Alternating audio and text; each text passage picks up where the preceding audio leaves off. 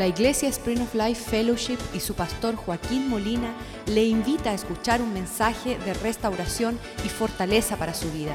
Sea parte de la visión Cambiando el Mundo. Padre, te damos gracias por tu bondad.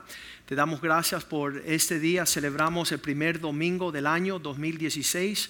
Declaramos que este año es tuyo. Te pertenece a ti, oh Dios. Tú harás tu perfecta voluntad y tu deseo a través de nuestras vidas, a través de aquellos que tienen a Cristo como cabeza, Señor. Danos uh, obediencia, Señor. Danos la capacidad de uh, sujetarnos, guiar, ser guiado por tu Espíritu Santo, poder pensar, hablar y conducirnos en, en 100% de acuerdo a tu voluntad, Señor. Queremos ser hijos de luz, queremos andar honrando la familia. Queremos honrar la familia de Dios, la iglesia, oh Dios.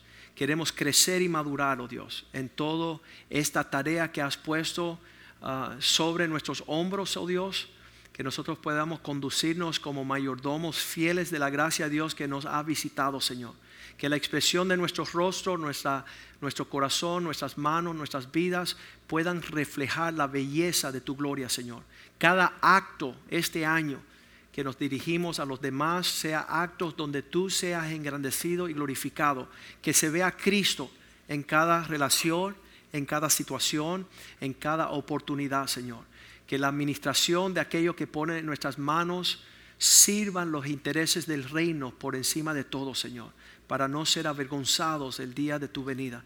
Pedimos que seamos preparados, Señor, para irnos con Cristo si llega este año, Señor que todas nuestras prioridades sean las prioridades del Rey de Gloria.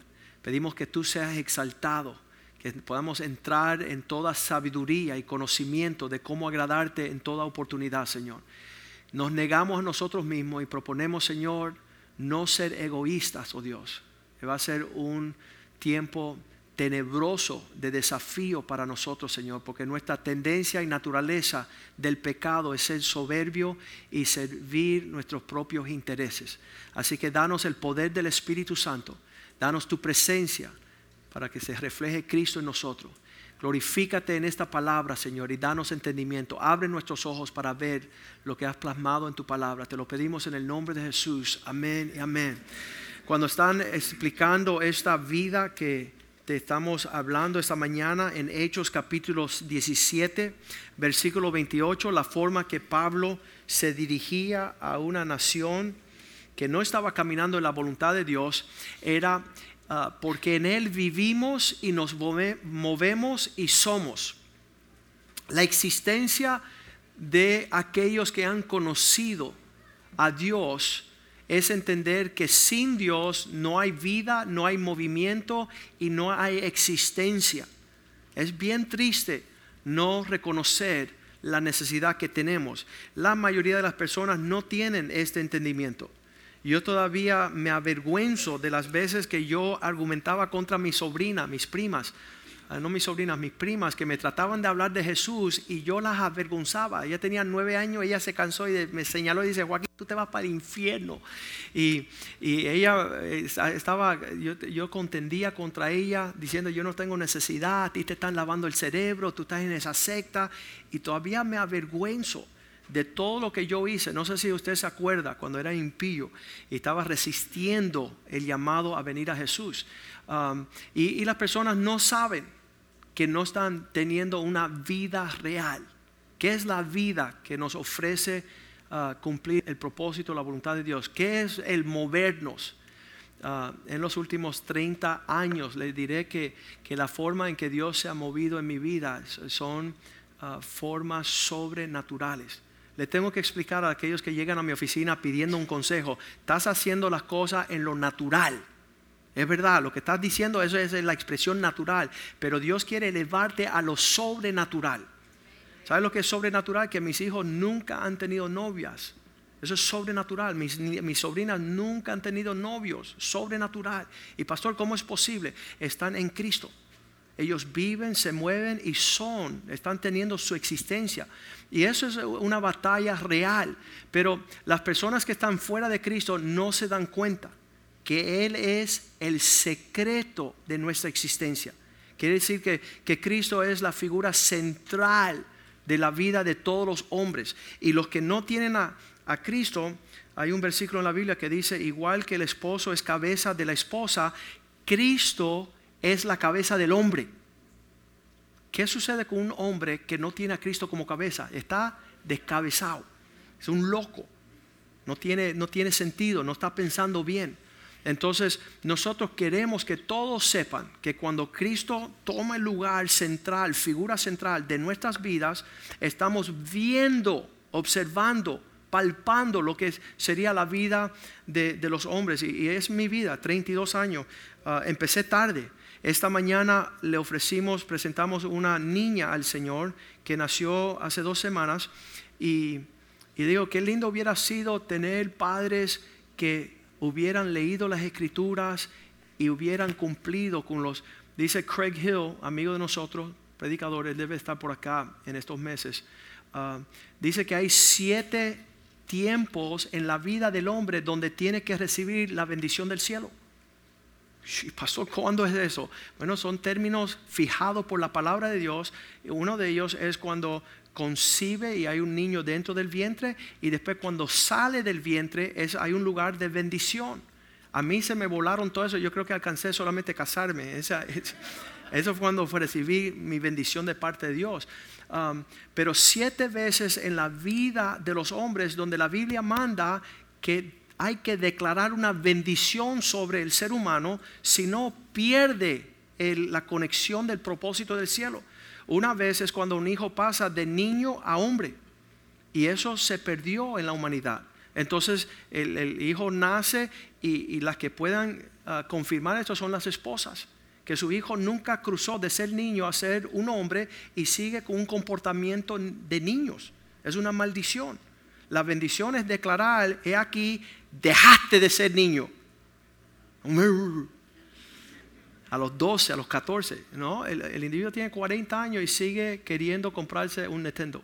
Es una maldición, que era un juguete y no quiere ser hombre. Entonces, pero la Biblia manda una bendición en esa etapa. Y si Cristo y Jesús es una realidad en tu vida, yo he visto en la vida de mis hijos, porque ellos sí han recibido sus bendiciones en cada época. Y tú ves a mis hijos y tan, tienen una marca diferente en su carácter que yo, que llegué tarde al Señor. Entonces, en ese sentido, hay una bendición que causa que un hombre se alinea con los propósitos de Dios. El, hombre, cuando estamos hablando de los demás, cambiando el, el, mundo, enfocándonos en los demás, la mayoría de las personas no entienden. Ellos cuando nos ven a nosotros piensan que estamos en una religión. Piensas que somos parte de una iglesia, que hay un pastor, eh, usted está en esa iglesia, el pastor controla a todos. Y sabes que la claridad es esto. Jesús ha llegado a nuestras vidas. Jesús es, está presente desde hace 32 años, todos los días, toda la semana, todos los meses, todos los momentos del día, en el desayuno, almuerzo y comida, cuando me acuesto, cuando me levanto, Jesús está presente. Y Él ha causado una marca de un peso súper agresivo que ha marcado mi existencia. Hoy me decía un joven en mi, oficina, tienes hijos lindísimos. Y digo, no, son, no, soy, yo, es Jesús. Jesús en nuestra vida es la que hace que eso sea una realidad. Y, y eso lo decía Pablo. Ustedes no han llegado de vivir, de moverse, ni ser hasta que Cristo tome su lugar. Hebreo 12:2. Él escribía estas palabras donde él decía, Jesús mirándolo a él puestos los ojos en Jesús. ¿Cuál es la justificación que los demás dicen para no seguir a Jesús? Porque tienen sus ojos puestos en otras cosas. No, porque la iglesia donde fui, porque el pastor, el pastor que tenía, por los hermanos en la iglesia, por los hipócritas, por lo que no. ¿Sabes? Tienen los ojos fuera de Jesús. Si vamos a hacer una bendición en nuestra generación y en este año, foque central Jesús nuestros ojos puestos en Jesús, autor, el que comienza y consumador, el que termina la fe. Eso, eso es saludable, eso es sano. Y eso lo escribían ellos para que nadie se desviara. ¿Quiere ver algo feo? Mire la expresión egoísta de un papá, de una mamá, de un hermano, de una suegra, de un suegro. Eso es lo más horrible de una hermana, de una hija, de un hijo. Pero si estás viendo la expresión de Jesús, eso es lo hermoso que podemos brillar. 1 Corintios 15, 3. 1 Corintios 15, 3. Pablo decía, mira, yo he recibido aquello que 15.3, ahí está. Porque primeramente os he enseñado lo que a sí mismo recibí. Le estoy enseñando lo mismo que yo recibí. ¿Qué es eso? Cristo. Que Él murió por nuestros pecados conforme las escrituras. El enfoque de todo lo que tiene que ver con nuestras vidas tiene que ser Cristo.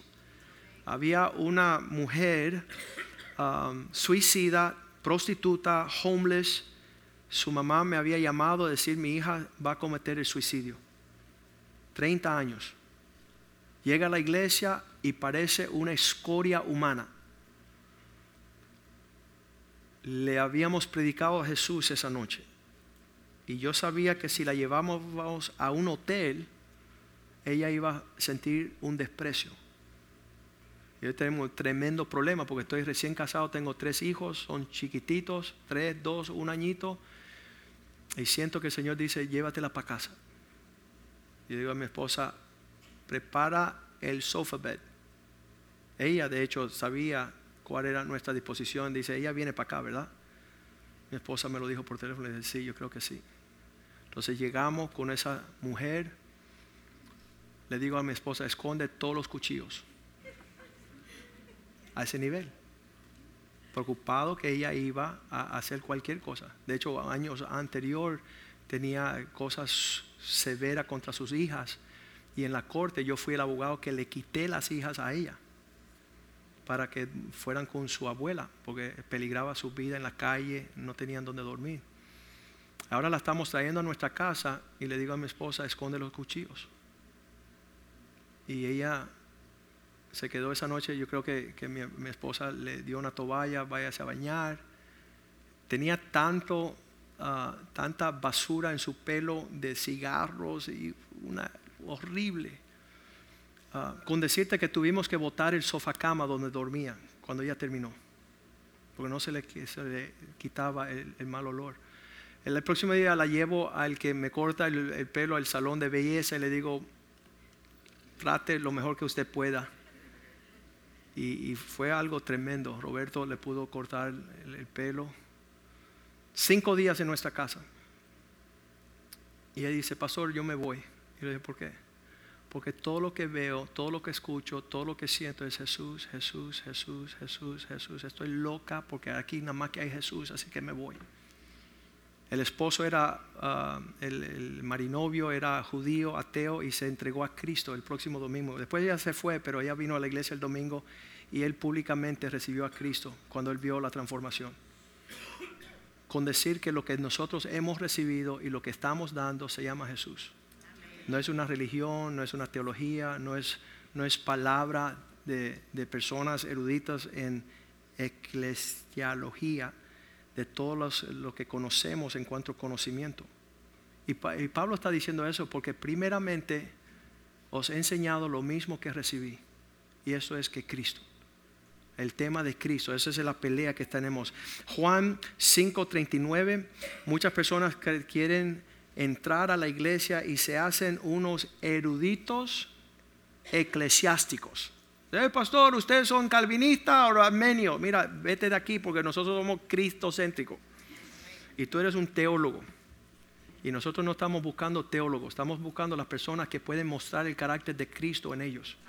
Que piensen, que hablen y que vivan la realidad de Jesús. Y eso se palpa bien, bien tremendo. Y Cristo le dijo eso mismo a los líderes espirituales de su día. Ustedes escudriñar las escrituras porque a vosotros os parece. El parecer de otros es que en leer mucha la Biblia ellos tendrán la vida eterna. Pero esta Biblia lo único que señala, ellas son las que dan testimonio de mí. Este es Jesús hablando. Si vas a conocer toda la Biblia, te va a señalar a Jesús no a un conocimiento espiritual, no a que tú conoces más la palabra de Dios. Yo le digo a la persona, eres igual que el diablo, él se conoce toda la palabra, pero él no hace nada. El diablo se conoce toda la Biblia.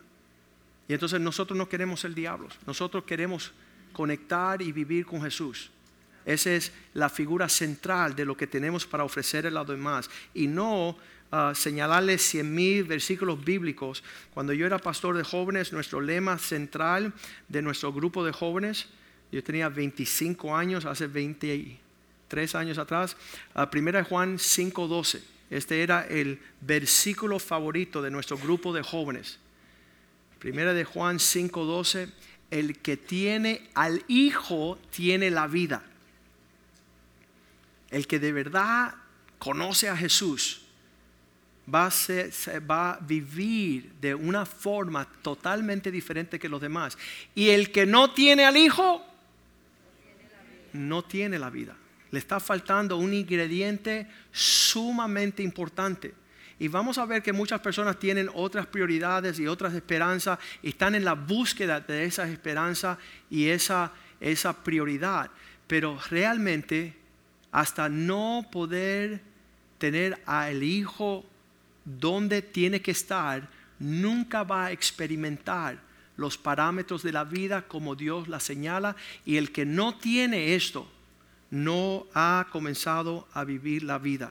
Lucas 24, 21, estaban regresando de Jerusalén los ah, seguidores de Cristo en la carretera, en, el camino a Emaús. Y él le decía, dice, pero nosotros teníamos esperanza que él era el que había de resolverle el asunto a Israel, redimir a Israel. Nuestra esperanza es tal. Y van a conocer que en la vida de los demás, cada persona tiene cómo van a resolver la vida. Pero la realidad es que Jesús es la figura que permite que todo caiga en su lugar. Y ahora además de todo esto, hoy es ya tercer día que, es, que esto ha acontecido. Él está, ellos están hablando con Jesús sin darse cuenta que es Jesús. Y ellos dicen, estamos teniendo esta esperanza, pero no se nos dio. Versículo 22, y aún las mujeres que estaban acompañándolo allí, versículo, aunque también nos han asombrado unas mujeres de entre nosotros, las que antes del día fueron al sepulcro, versículo 23. Cuando no lo ah, como no lo hallaron su cuerpo, vinieron diciendo que también habían visto visión de ángeles que dijeron que él vive. Están explicando a Jesús. Las mujeres vieron en la tumba que ella no estaba. Versículo 24. Y ahí ciertos hombres fueron algunos de los nuestros al sepulcro y hallaron así como las mujeres habían dicho, pero no a él no le vieron. Nuevamente ellos están explicando dónde está Jesús, dónde está todo este tema. Versículo 25, Cristo les reprende. Le dice, oh insensatos y tardos de corazón para creer todo lo que los profetas han dicho cómo ustedes no se han alineado con lo que es el plan de Dios, después que ya, ya Dios se lo explicó. Es insensato la palabra anotaos, que significa en el griego faltos de entendimiento y sabiduría, de no entender que era necesario, versículo 26, que Cristo sufriera estas cosas y entrara en su gloria. Mira el procedimiento de todo lo que tiene que acontecer, versículo 27, comenzando desde Moisés, Moisés le atribuyen escribir los primeros cinco libros de la Biblia y siguiendo por todos los profetas, declarando las escrituras de lo que él le decía. Dice, todo lo que Moisés, todos los profetas, toda la palabra de Dios señala una persona. ¿Cómo ustedes tienen su esperanza? No en Cristo. Ellos ya estaban ah, yendo para casa Finalmente, después de hablar de Jesús, regresaron a Jerusalén, se conectaron al propósito de Dios para su vida. 2016 es eso. ¿Cómo yo logro conectar a los demás con la necesidad más grande que tiene en una forma que puedan recibir? Señor, úsame este año de esa forma. Señor, que este año sea el año que mayor cantidad de personas tenga acceso a Jesús por causa de mi fidelidad, de mi obediencia, de mi dedicación Que yo sea, yo esté en esos negocios de mi Padre, como decía Jesús cuando estaba aquí. Es necesario yo estar en los negocios de lo que... Colosenses 2.6, el pasaje que Pablo le dice a los colosenses, igual que has recibido, de la misma manera que has recibido al Señor Jesucristo, andal en Él. Ponte a, a la tarea de poder ser útil en el Señor. ¿Cómo es eso? Versículo 7. Dice, hacer las raíces, profundizar. La yo quiero eh, ir más profundo en mi relación y sobreedificar lo que sale por encima, confirmando en la fe, así como habéis sido enseñados, abundando en acciones de gracia. Aquellas acciones, yo digo que este año va a ser lindo porque cada vez que nosotros tengamos la oportunidad de, de alinearnos en nuestra meta, esa acción produce gloria a Dios. Cuando olvídate lo que hacen la otra persona y cómo ellos responden a lo que usted hace. La muestra de que usted está siendo fiel en el Señor hacia los demás, eso va a desprender gloria a Dios. Esa, esa reflexión de Cristo en ustedes. Versículo 8 dice, no que nadie os engañe a medio de filosofías huecas, sutilezas según las tradiciones. La naturaleza del hombre es ser egoísta, tener un motivo. Cada vez que le predico a alguien a Cristo, me dice, ven acá y, y, cómo tú sacas provecho de esto. Y yo le digo, oye, necio, hasta un homeless un día dice, ustedes hacen esas cosas para sacarle provecho a la gente. Y yo le digo, bueno, si eso fuera verdad, no estuviera hablando contigo porque tú no tienes nada de lo cual yo me puedo aprovechar, muerto de hambre. Si ese fuera mi meta, no estuviera hablando contigo ni perdiendo el tiempo. Entonces la realidad es que no estamos buscando nuestro interés, sino los intereses de aquel que dio su Hijo por nosotros. Por eso soportamos, por eso amamos, por eso vamos a ir a este terreno que es sumamente, escúcheme, peligrosísimo. Por eso muchas personas prefieren no tener. Dice que el buen samaritano, lo leímos el diciembre 31, le cruzaban la calle y se apartaban, porque uno no sabe cuando uno va a salir a buscar el interés de los demás, que vayan a morderte.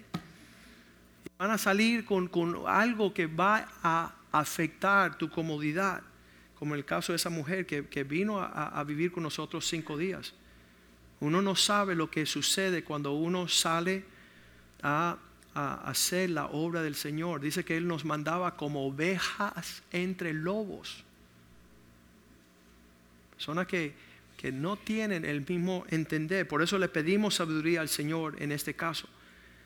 Y ahí decía la naturaleza de los humanos, Colosenses 2.8, donde dice, mirad que nadie os engaña a medio de filosofías huecas y sutilezas según las tradiciones de los hombres conforme a las costumbres, los rudimentos del mundo y no según Cristo.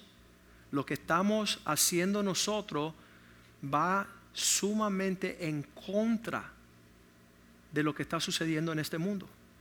Nadie mira por el interés de su prójimo, pero ese llega a ser el segundo de los mandamientos más grandes. Amar a Dios y vuestro prójimo como a sí mismo. Y esa va a ser nuestra meta. Um, y, sé que en, este, en esta aventura va a haber, uh, va a haber inmensos testimonios de la bondad de Dios. Y esos tesoros nadie nos va a quitar. No tendremos tesoros terrenales, pero sí el galardón de ver la gloria de Dios por toda la eternidad. Hechos capítulo 8, versículo 26. Vamos a ver cómo esto luce en, un, en una ilustración. Digan conmigo, Felipe este individuo dice que un ángel del cielo habló con Felipe diciendo, levántate y ves hacia el sur por el camino que desciende a Jerusalén, a Gaza, el cual es desierto. A mí me encantan los hombres que escuchan los cielos. Los ángeles ahí diciéndole la tarea que está. Otros hombres están escuchando otras cosas. Pero él se levanta, versículo 27, y va en camino yo le digo a los hombres, eh, había un dicho, decía, bueno, ¿y por qué Dios nunca me habla a mí? Le digo, porque tú nunca obedeces. Dios le habla a aquellos que obedecen. Y cuando tú obedeces, Dios te habla más. Entonces comienza a obedecer a Dios en lo pequeño y Él te hablará cosas más grandes. Allí dice entonces, él se levantó y fue y sucedió que el ángel le habló según, dice que cuando él llegó, llegó al lugar, algunas personas dicen, yo no voy a menos que me lo explique, pues no vas a ir. Lo que Dios le habla, que van en el camino, se dan cuenta de lo que Dios le dice. Y ahí dice que entonces le sucedió un etíope, para tú y yo, que es un etíope, un extranjero, una persona que no es familiar, los demás no están en nuestro círculo, no están a nuestro alcance, pueden, ser personas a nuestro alrededor. Este eh, etíope, Enuco, funcionario de la reina Candesa, era, él administraba los tesoros de la reina. Dice, había venido a Jerusalén para adorar, estaba en la región. Eh, yo le digo que el mayor regalo que pueda haber para los demás que son parte de nuestro círculo, el mayor regalo, ¿cuál es? usted. Yo me acerco a una persona que no conoce a Jesús y ya él tiene un tesoro a su favor. Porque está así por alcanzar cielos abiertos. Cuando yo, y eso lo dice Wellington Boone, dice estos millonarios que piensan que son alguien, ellos no saben que yo le puedo abrir las puertas de los cielos. Solamente con hablar conmigo tienen acceso a los tesoros de los cielos. Y, yo me siento de esa forma. Cuando yo me acerco a una persona y le digo, tú no sabes que yo te puedo presentar a un amigo que va a cambiar tu historia. Dice, ¿quién, ¿quién eres tú? No, no, ¿quién soy yo? No, yo tengo un amigo que te va a llevar a lo que tú ni soñabas. Y eso es lo que está sucediendo aquí. El ángel le envía a Felipe y llega ahí a ver este etíope, el que le administraba los tesoros de los cielos y había venido a acercarse a adorar. Versículo 28 dice que volvió, volvía sentado en su carro y leyendo al profeta Isaías. Había tomado el libro de Isaías, estaba leyéndolo este etíope, versículo 29. Acercándose a él, el Espíritu le sigue hablando a Felipe, acércate y júntate a ese carro. Ahora, por la forma que está el próximo versículo, Ah, vemos que el carro andaba, ¿no? Estaba siendo ah, llevado por caballos. Versículo, acudiendo Felipe le oyó leer. Dice que se, se acercó Felipe leyendo al profeta Isaías y le dijo, pero tú entiendes lo que tú lees. ¿Tú, tú, puedes percibir lo que Dios te está tratando de hablar a ti, que estás acercándote a adorar. Y Él dice las palabras que, que muchas personas no te van a decir. Versículo 31 le dice, ¿cómo voy a entender si nadie me lo explica? ¿Cómo podré si alguno no me enseñare? Y ese es el punto clave. Estamos tan llenos de nuestra tarea que no tenemos tiempo para los demás. No tenemos tiempo para cambiar nuestra agenda y rogó a Felipe que subiese y se sentara con él. Eso es bien extraño. La mayoría de personas te van a decir, y piensa que tú sabes más que yo, y tú piensas que tú me vas a explicar algo cuando yo... Y, realmente siempre es una pelea, es una batalla espiritual. Versículo 32 dice que cuando él leía de ese manuscrito de Isaías, el pasaje de la escritura que leía era este, como oveja a la muerte fue llevado y como cordero mudo delante de los que los trasquilaba, los trasquila, así no abrió su boca. Ese es el carácter de Cristo. Versículo 33. En su humillación no se le hizo justicia, mas su generación, ¿quién la contará? Porque fue quitada de la tierra su vida. ¿Qué es lo que está sucediendo aquí? Le hace la pregunta en el versículo 34, la pregunta que le hace el etíope a Felipe. Le dice, respondió el eunuco a Felipe, te ruego que me digas, ¿de quién habla el profeta? ¿De sí mismo o de algún otro? ¿Cuál es la conexión? ¿Cómo, es que esto se pone, este rompecabezas se, se edifica? Versículo 35 dice, Felipe abrió su boca abriendo su boca, comenzando desde la escritura, le anuncia el Evangelio de Jesús. ¿Cuál es el, tema de conversación? Jesús.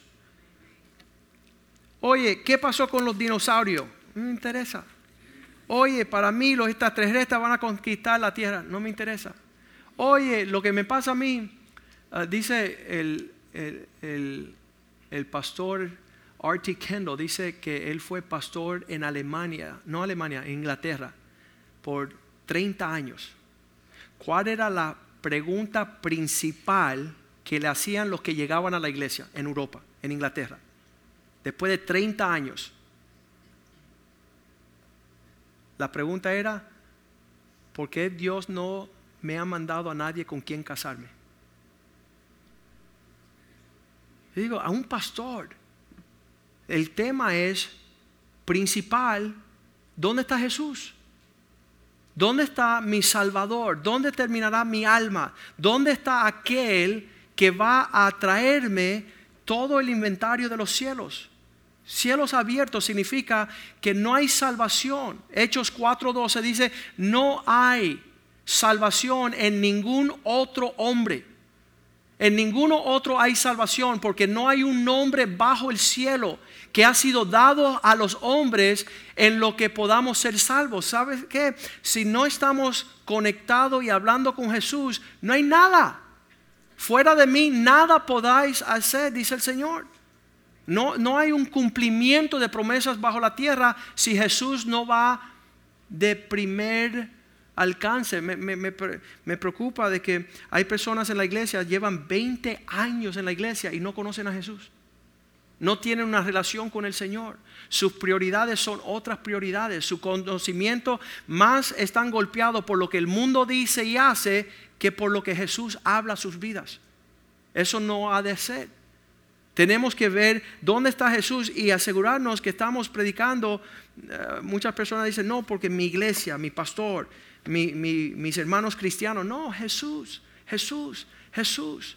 El poder poner la mano sobre una persona y solamente repetir el nombre de Jesús tiene poder increíble para abrir puertas y de, traer una, eh, librarles de cien mil situaciones torcidas.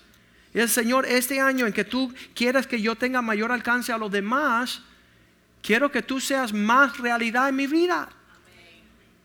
la simple, el simple hecho de que tu relación con Jesús eh, tiene una cercanía tal y tú estás presente allí, las personas dicen, ¿este tipo qué le pasa? Estoy lleno de Jesús. Tengo la compasión de Jesús, tengo las palabras de Jesús, tengo los pensamientos de Jesús.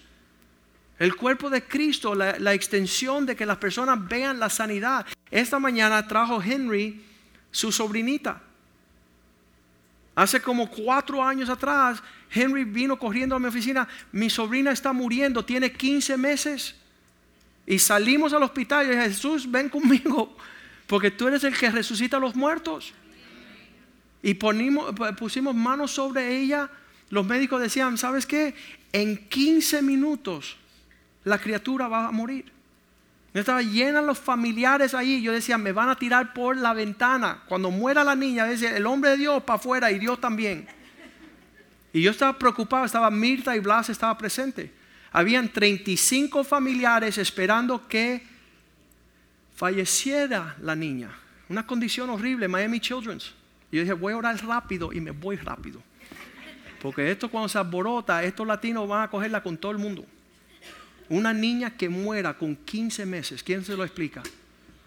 Y pusimos manos sobre ella, oramos. Al ratico llegó el médico y dice, ¿sabes qué? El procedimiento que tratamos de hacer no lo pudimos hacer. Va a fallecer, ya no hay esperanza. La suegra, siempre cae la suegra, Dios mío. Suegra le dice a Henry, ¿qué pastor ni pastor? Ya los médicos dijeron que va a morir. Eso fue el saludo entrando el pastor por el elevador, al piso, al quinto piso. ¿Qué pastor ni pastor si los médicos ya dijeron que va a morir? Llega el médico y dice, ¿sabes qué?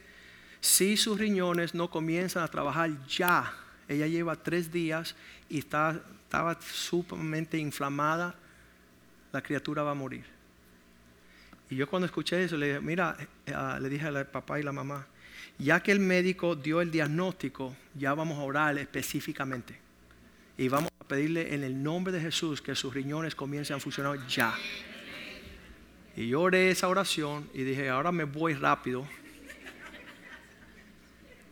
Y dije, Señor, yo voy a orar. Tú eres el que sana.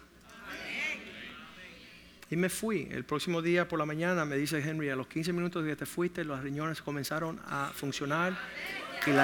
Ah, gracias Jesús. Gracias Jesús. Y esta mañana estaba ella en brazos de Henry, que está grandísima, tiene como 3, 4 añitos, pero grande la niña. Y le pasó, mira, la que Dios resucitó, es verdad. Qué tremendo.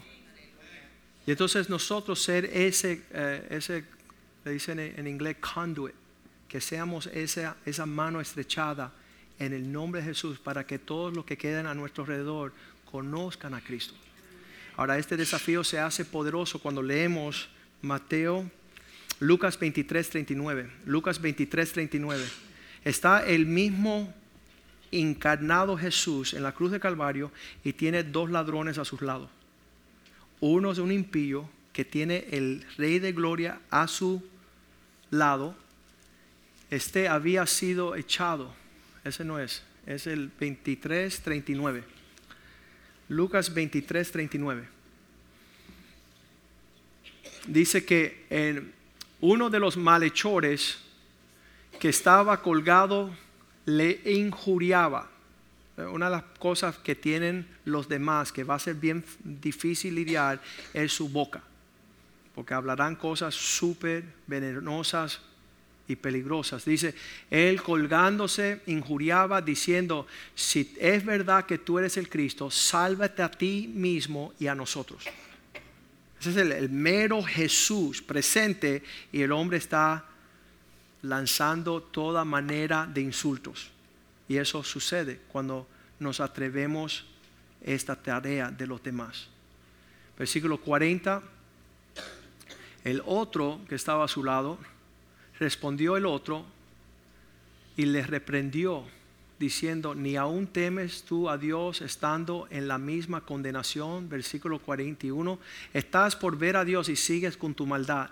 Nosotros a la verdad justamente padecemos porque recibimos lo que ah, merecieron nuestros hechos, mas este ningún mal, ha, mal hizo dos personas, el mismo alcance, uno está profiriendo maldición y el otro está entrando en línea. Versículo 42 dice que ah, y le dijo a Jesús, acuérdate de mí cuando vengas en tu reino. Quiero Jesús, quiero recibirte. Quiero darte la bienvenida en mi vida, quiero estar contigo por la eternidad. Versículo 43, Jesús le responde, de cierto te digo que hoy estarás conmigo en el paraíso. En un último instante hay uno que tiene su corazón abierto hacia el Señor y hay uno que en el mismo instante de la muerte sigue negando y sigue profiriendo insultos al Señor. Eso también a nosotros nos puede acontecer este año. Puede ser que las personas no te den la bienvenida. Ah, de iglesia, me encanta. Ay, ¿por qué no me invitaste antes? Ay, voy a traer la suegra. Quizás no sea ese el ánimo quizás sea, ¿sabes qué? No deseo ser parte. Ahí cuando nos da la instrucción en Mateo 10, 14, Jesús, porque esto es también parte de todo el balance de lo que estamos hablando, si alguno no os recibiere ni oyere vuestras palabras, salir de aquella casa o ciudad sacudiendo el polvo de vuestros pies. ¿Sabes qué? Ya yo hice mi parte, hice el intento, le hablé. Ya cuando vienen los insultos, ¿verdad? Y las peleas, un hombre me dijo, si me hablas de nuevo de Jesús, te voy a pegar. Yo, hey, cálmese, si no soy yo, yo soy el mensajero. Ponte bravo con, con Cristo que me despertó a las 3 de la mañana para decirte que, que Él tenía amor por ti, que Él tenía tus respuestas si tú viniese a Él. Ponte bravo con Dios, no conmigo. Y en Hechos capítulo 13, versículo 51, así hicieron. Así hicieron los hombres que iban ofreciéndole a todos que conociesen a Jesús. Entonces, sacudiendo contra ellos el polvo de sus pies, fueron a la próxima ciudad de Iconio. Versículo 52, y los discípulos estaban llenos de gozo y del Espíritu Santo. El, hecho de que las personas no reciban a Cristo o que lo reciban, toda esa cuestión, el resultado no nos corresponde. Ah, estando en Nazaret, frente en Israel, frente de un templo, había un musulmán. Y el grupo ya se había entrado, estaba haciendo su jornada dentro de, de eh, catedral. Y me viro al musulmán y dice, cómprate un, un recuerdo de Israel. Le digo, no, no, mira, yo estoy aquí para presentarte a Cristo. Él dijo, no, yo soy musulmán, yo no puedo recibir. Le digo, mira, Dios está a la puerta y te está tocando. Si tú le abres, Él puede entrar en tu corazón. Pero si tú no le abres tu corazón, vas a tener que dar respuesta cuando tú llegues ante su trono. ¿Quieres recibir a Cristo? Y él dijo, sí. Y él oró para recibir a Cristo conmigo. Y los dos empezamos a bailar y danzar y maravillarnos de la bondad del Señor. Porque Él salva a todos en todos los lugares, a pesar. Un día llegó un espiritista a mi oficina lleno de collares y estaba todo vestido en blanco y santero y mi secretaria mi secretaria dice ¿qué pasa? ¿por qué te asusta?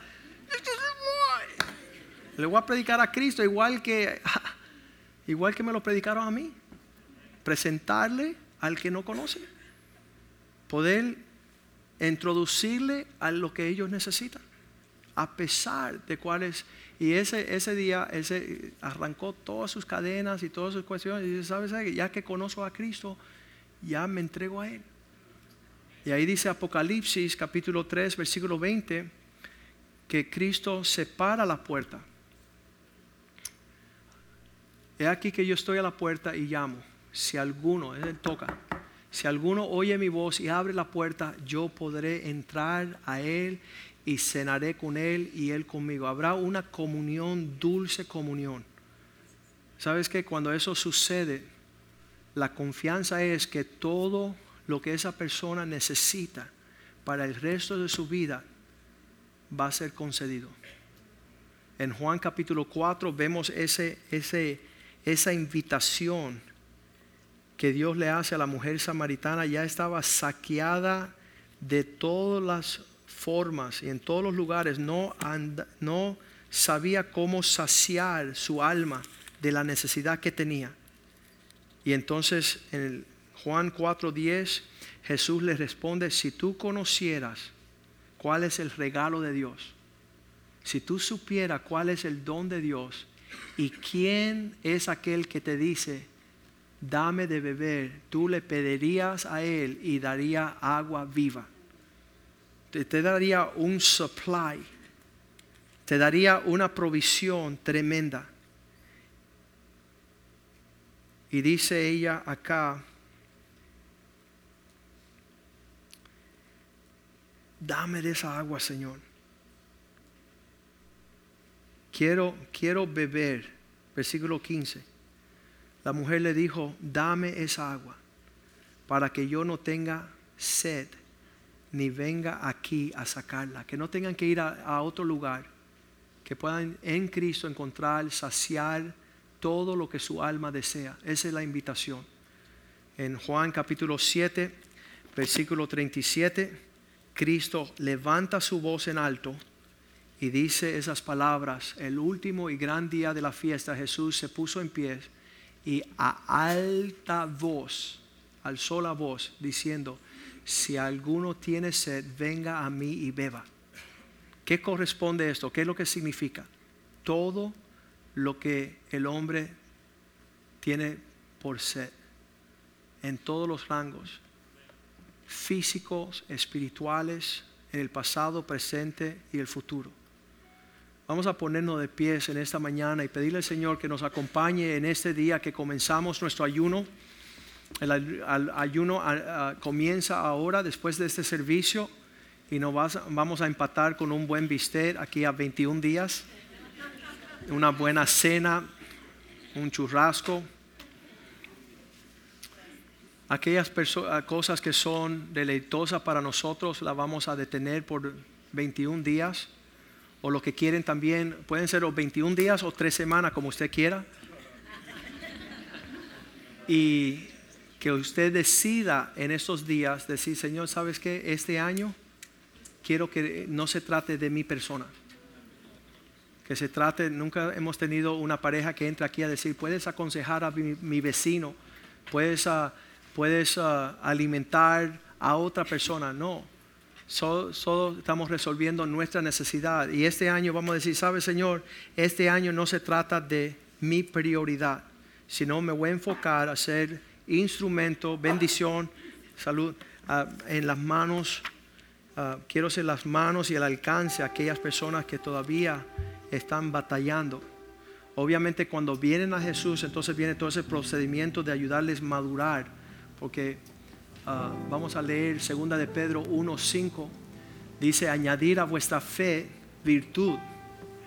Unas personas que llegaron a Jesús pero nunca le añadieron a su fe la virtud. ¿Qué es la virtud? La excelencia de sabiduría. Conocen a Jesús, pero son torpes y no saben ser una bendición. Dios quiere darle virtud, excelencia de sabiduría. Y añadir a vuestra virtud conocimiento, versículo 6. Añadiendo a vuestro conocimiento la, ah, el dominio propio y el dominio propio paciencia y la paciencia piedad. Usted va añadiéndole a su fe estos componentes para ser más veraz y eficiente. Versículo 7, añadiéndole a la piedad afecto fraternal, que tú tengas un sentimiento por los demás que por ti mismo. Y la perfección de nuestra fe cristiana, añadir al afecto fraternal el amor. Ser ah, la expresión plena de lo que es Dios amando a todos, a todos tiempos, en toda causa, en toda oportunidad. Pero este año vamos a, preocuparnos por los demás y pedirle al Señor, puede levantar su mano a los cielos. Señor, dame la gracia, levante su mano a los cielos. Danos la gracia, oh Dios, de este año, ser instrumento para que los demás te conozcan a ti. Ayuda a que sean los gestos, los pensamientos, las palabras, el ejercicio espiritual de ocuparnos en amar a nuestro prójimo como a nosotros mismos, Dios. Danos gracia y favor para ser exitosos, porque la mies es mucha y poco los obreros, y queremos estar en los campos que están blancos, Señor, listos para las cosechas, Señor, para que conozcan a Cristo como el etíope, Señor, que le podamos explicar, enseñar, igual que Cristo señaló al malhechor en la cruz, Señor, el camino hacia la eternidad. Que seamos prestos, oh Dios, para tomar en serio la tarea que has puesto en nuestras manos, Señor. De contender contra el egoísmo, el pensar en nosotros mismos, Señor. Y seamos como Job cuando hubo orado por sus amigos, Dios restauró todo lo que era de él y le devolvió doble todas las bendiciones. A ti te damos la gloria, la honra, el poder. Danos sabiduría que el poder de tus milagros y tus prodigios fluyan a través de nosotros, Señor. Que tengamos una ocasión para propagar y proclamar la salvación que hay en ti. Pedimos, Señor, que nos llenes de tu espíritu, de discernimiento, Dios. Que seamos vestidos en la humildad, con la armadura de Cristo, Dios, para toda buena obra. Esta, esta tarde queremos cantar una canción tú puedes unirte a esa canción como tu oración de este año para que en lo que tú recibas de Jesús y te alinee con sus propósitos, con la fuente de vida, que tú puedes saciar la sed de aquellos que están a tu alrededor. Vamos a cantar esta canción juntos.